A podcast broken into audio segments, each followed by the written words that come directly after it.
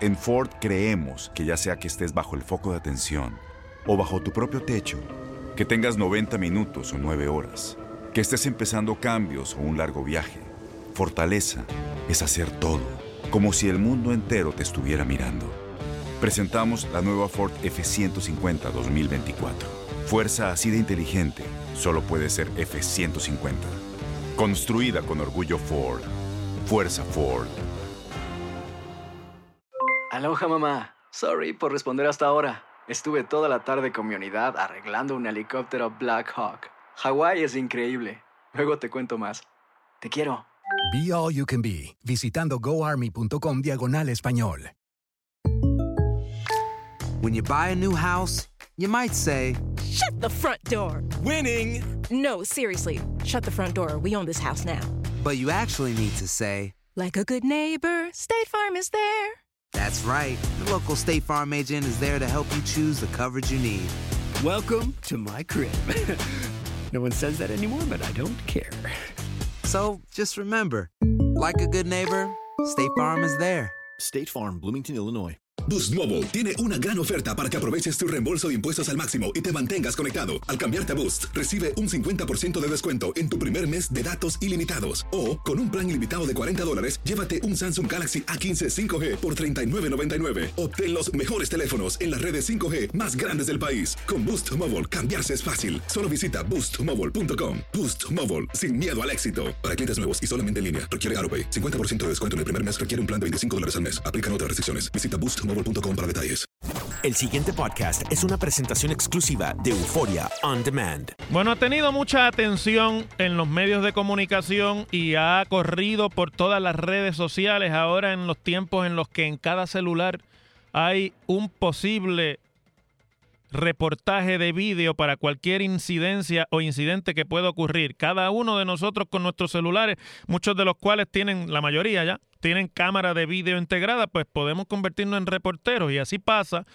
Eh, con este incidente que involucra a un maestro de estudios sociales de séptimo y octavo grado de la escuela Juan B. Heike de Puerto Nuevo, que aparentemente atendiendo un asunto de disciplina dentro del salón de clase, pues se fue a las manos, por así decirlo, y se vio involucrado en un altercado con un estudiante de 13 años que cursa el séptimo grado en esa escuela. Eso creo que ocurrió antes de ayer. Y ya hoy miércoles, pues es que ha venido a conocerse eh, la decisión, o ayer por la tarde, del Departamento de Educación, que informó que ha removido de su centro de trabajo a este maestro, o sea, lo sacaron de la escuela Juan B. Heike de Puerto Nuevo, y además se informó en declaraciones escritas por la región de San Juan que el maestro está contratado bajo la categoría de transitorio y ha trabajado en el departamento desde el año 2015. Ustedes saben que los maestros que están bajo la categoría de transitorio son estos sacrificados eh, trabajadores de la educación puertorriqueña que tienen que esperar todos los años que se hagan las asignaciones diversas de la matrícula y de la demanda y demás para que le digan en qué escuela es que van a trabajar y en qué grado es el que van a atender. Y eso prácticamente se da justo cuando está comenzando el semestre y, y son, si por así decirlo, de los que peor condición de trabajo tienen en el Departamento de Educación, porque no tienen ni siquiera la certeza de una estabilidad de su plaza de trabajo y de su, eh, y de su función. Este maestro se informa que desde el año 2015 había trabajado anteriormente en planteles de Las Piedras, Fajardo y Canóbanas. Y la Oficina de Investigaciones de Querellas Administrativas tramitó según la información que se ha dado a conocer, unos referidos sobre quejas relacionadas con incidentes que se reportaron con relación a su periodo de labores en la escuela Guillermina Rosado de Canóvana. O sea que el departamento está dando a conocer la información de que el maestro suspendido ya había tenido incidentes eh, que involucraban su función en otras escuelas en las que se ha desempeñado.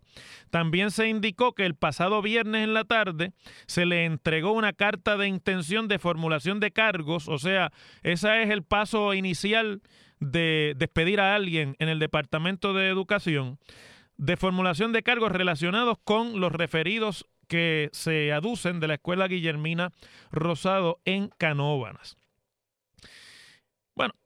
Yo tuve la oportunidad, como ha tenido la oportunidad mucha gente, de ver lo que es el vídeo que algunos de los estudiantes que estaban presentes en el salón pues tomaron y que ha corrido por las redes sociales en las que se ve un maestro alterado tratando de con esa actitud alterada poner en disciplina a un estudiante que está siendo desafiante con él y que en un momento dado llega a, a haber contacto físico entre el maestro y el estudiante. La impresión que a mí me da, pero obviamente yo lo que estoy viendo es un video desde bastante lejos de la situación que allí se dio, es que el maestro intentó con ese contacto físico obligar al estudiante a sentarse y a permanecer eh, bajo disciplina en el salón, porque aparentemente todo tenía que ver con que se estaba dando un desorden dentro del salón y no había concluido todavía el fin del periodo de clase.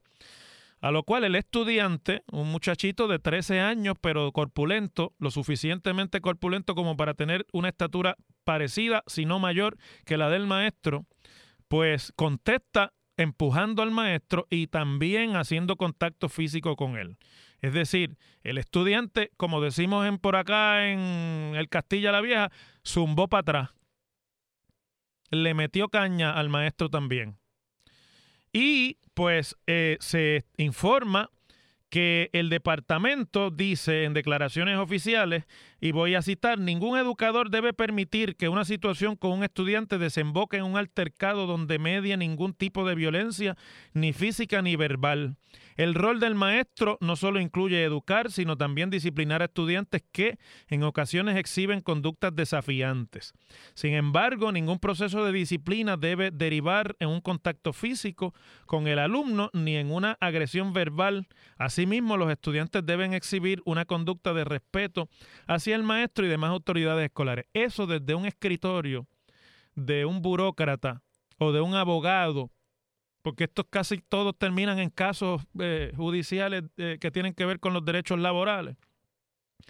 Es bien fácil decirlo, pero aquellos que saben cómo se bate el cobre en la escuela pública de hoy, saben que hay momentos en los que las situaciones prueban de una manera bastante eh, desafiante la ecuanimidad, la paz mental y hasta, digámoslo así, la buena buenagentura de cualquiera que tiene que pararse en un salón de clase a tratar de educar a la juventud de hoy. El estudiante involucrado en el, en el altercado, que se dice que es un muchachito de 13 años, se dice que es participante del programa de educación especial, pero no se dice bajo qué. Obviamente esas cosas no se pueden discutir públicamente. ¿Por qué razón está en el programa de educación especial? Pueden ser tantas. Desde problemas físicos y motores y cognitivos hasta simplemente rezago académico el que hace que un estudiante tenga o pueda cualificar para el programa de educación especial. Y al ser eh, estudiante del programa de educación especial, corresponde activar un comité. Yo quiero que ustedes escuchen esto que voy a leer ahora. Corresponde activar un comité del que participan el director de la escuela, un maestro de educación especial, al menos un maestro regular del menor involucrado, del estudiante involucrado, los padres, el propio estudiante y cualquier otro recurso que se estime necesario a discreción de las partes. Este comité evaluará la conducta del estudiante y tomará decisiones conforme al reglamento. ah, es más fácil que le den la estadidad a Puerto Rico a que esto termine en algún tipo de acción de parte del Departamento de Educación. Porque ahí lo que falta es que pongan algún representante, no sé, del cielo y del infierno para que determinen dónde está el bien y el mal en, en las situaciones de la vida, ¿no? Y esto no pasa porque el Departamento de Educación quiera, vamos a decir las cosas como son. Esto pasa porque son programas federales y hay toda una serie de reglamentación y un montón de manuales y de reglamentos y de leyes y de cuánta cosa hay que están y vienen desde los Estados Unidos y que aplican a estos programas que en Puerto Rico funcionan por asignaciones federales bajo la Ley Federal de Educación. Pero mire, al maestro lo liquidaron ayer mismo. Le mandaron la carta de intención de despido por los incidentes que hubo en otra escuela y lo separaron de su empleo en esta escuela y prácticamente ese maestro está votado.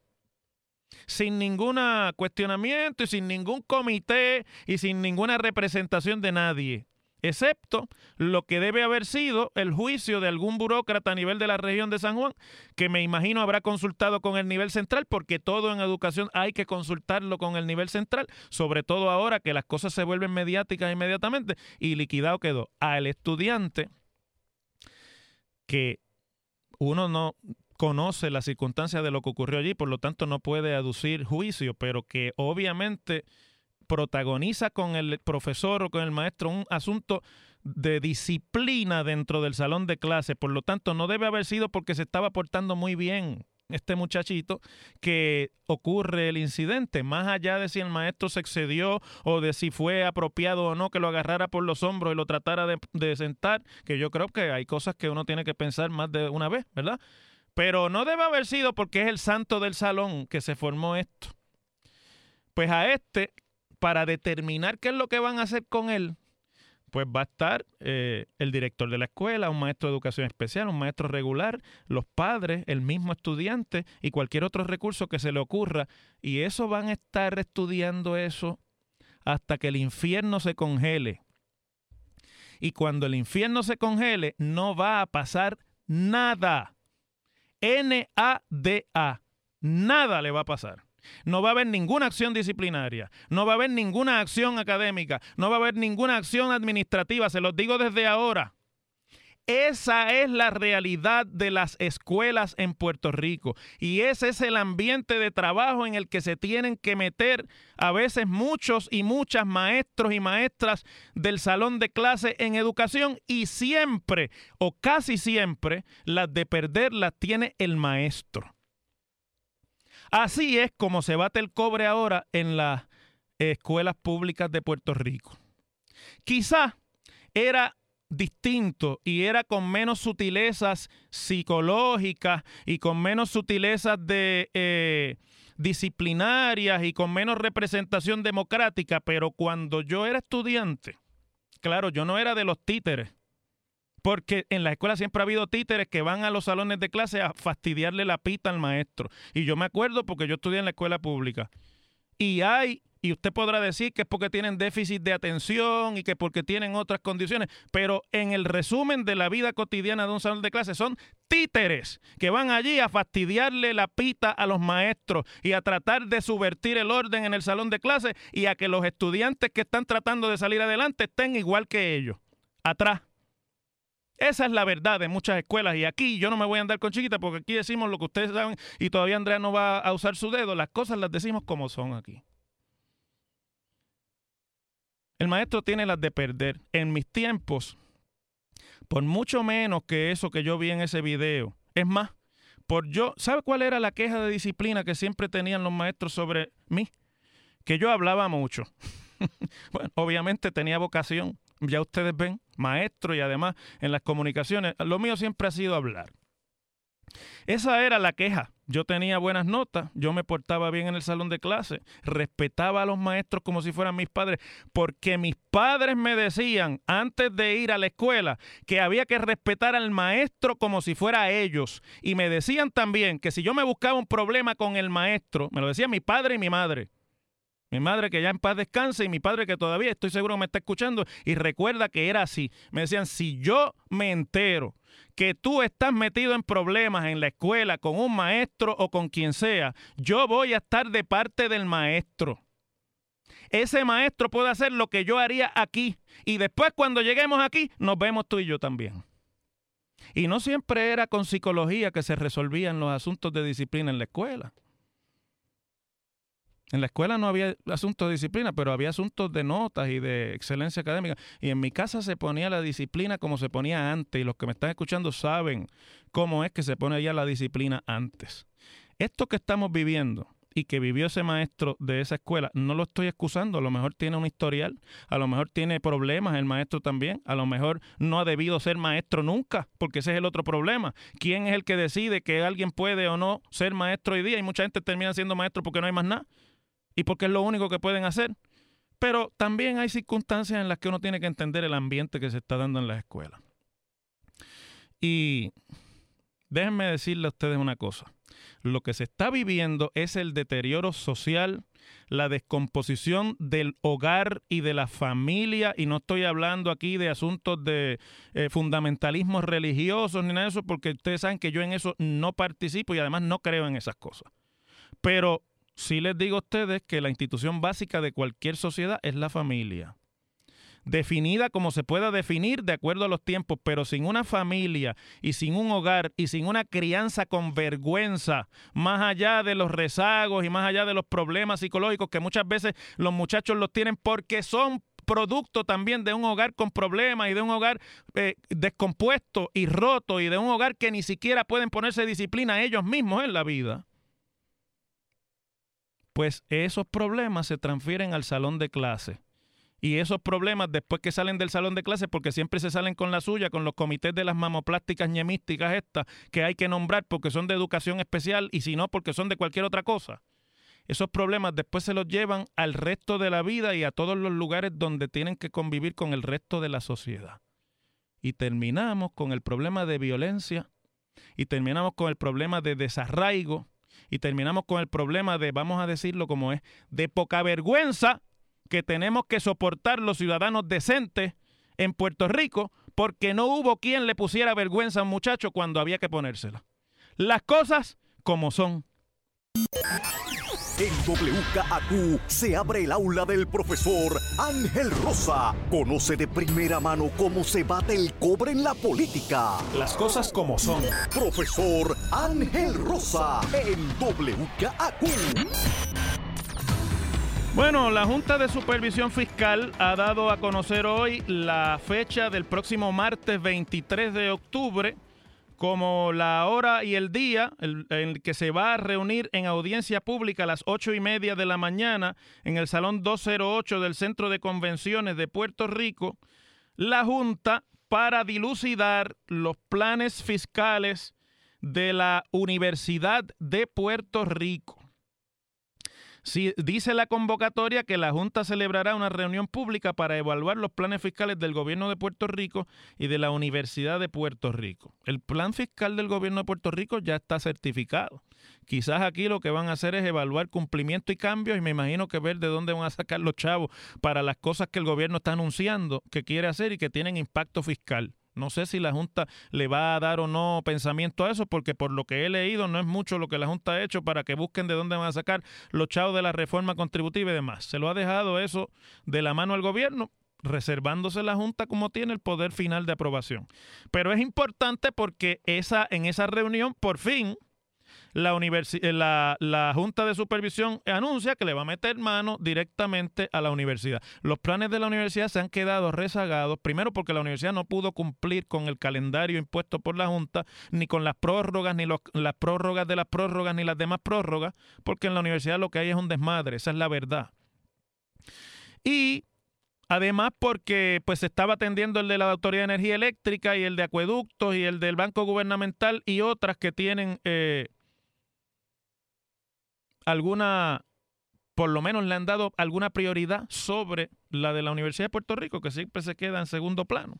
Pero ya nosotros hemos escuchado algunos vientos que soplan desde la Junta de Control Fiscal sobre qué es lo que se pretende ajustar en la universidad, incluyendo el plan de retiro de los jubilados de la universidad, que de los que se han discutido públicamente hasta la fecha es el que mayor recorte va a recibir, más la eliminación de los beneficios de plan médico, más la eliminación de algunas de las licencias que disfrutan los empleados de la universidad, más los aumentos de matrícula que ya entraron en vigor algunos, pero la Junta estima que deben ser aún mayores de lo que han sido. A 115 pesos está el crédito, pero se quiere llevar a 157 créditos eh, en la universidad, el crédito eh, en la universidad. Y esto me sirve de pie para discutir con ustedes algo que viví en carne propia ayer. Ayer cuando yo iba de camino de casa de mi papá hacia mis labores en la Universidad de Puerto Rico, en el Colegio de Mayagüez, nosotros le decimos así de cariño, pero es el recinto universitario de Mayagüez de la Universidad de Puerto Rico, el antes, ahora y siempre colegio. ¿verdad? Para que no me critiquen, porque si lo llamo de una manera me meten caña, Andrés, si lo llamo de la otra también. Pues ya sabemos que yo iba a trabajar en el colegio. Pues me encontré con la sorpresa, quizás porque yo pues estaba eh, en la mañana dedicado a otras cosas y no había entrado a mi email. Eh, eran como las nueve y media por ahí.